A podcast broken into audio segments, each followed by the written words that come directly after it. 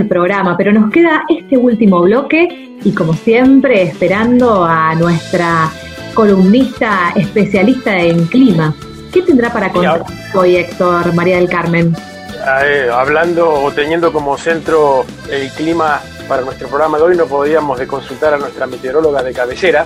Y la idea es que nos diga desde su perspectiva, desde sus conocimientos, qué agregaría a todo lo que hemos escuchado y básicamente qué idea quisiera compartir con nosotros que no son de las que escuchamos normalmente en los medios.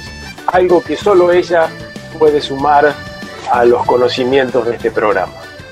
La escuchamos entonces.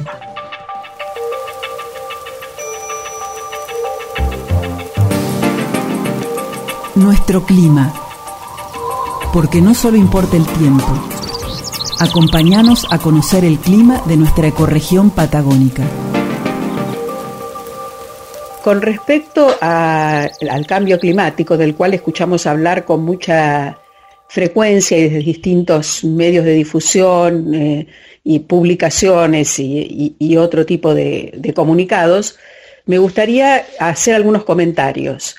En primer lugar, que en general, en general, en la mayoría de los casos, los estudios de cambio climático y los resultados que escuchamos son los generados por efectos antrópicos, es decir, causados por las actividades que realiza el hombre.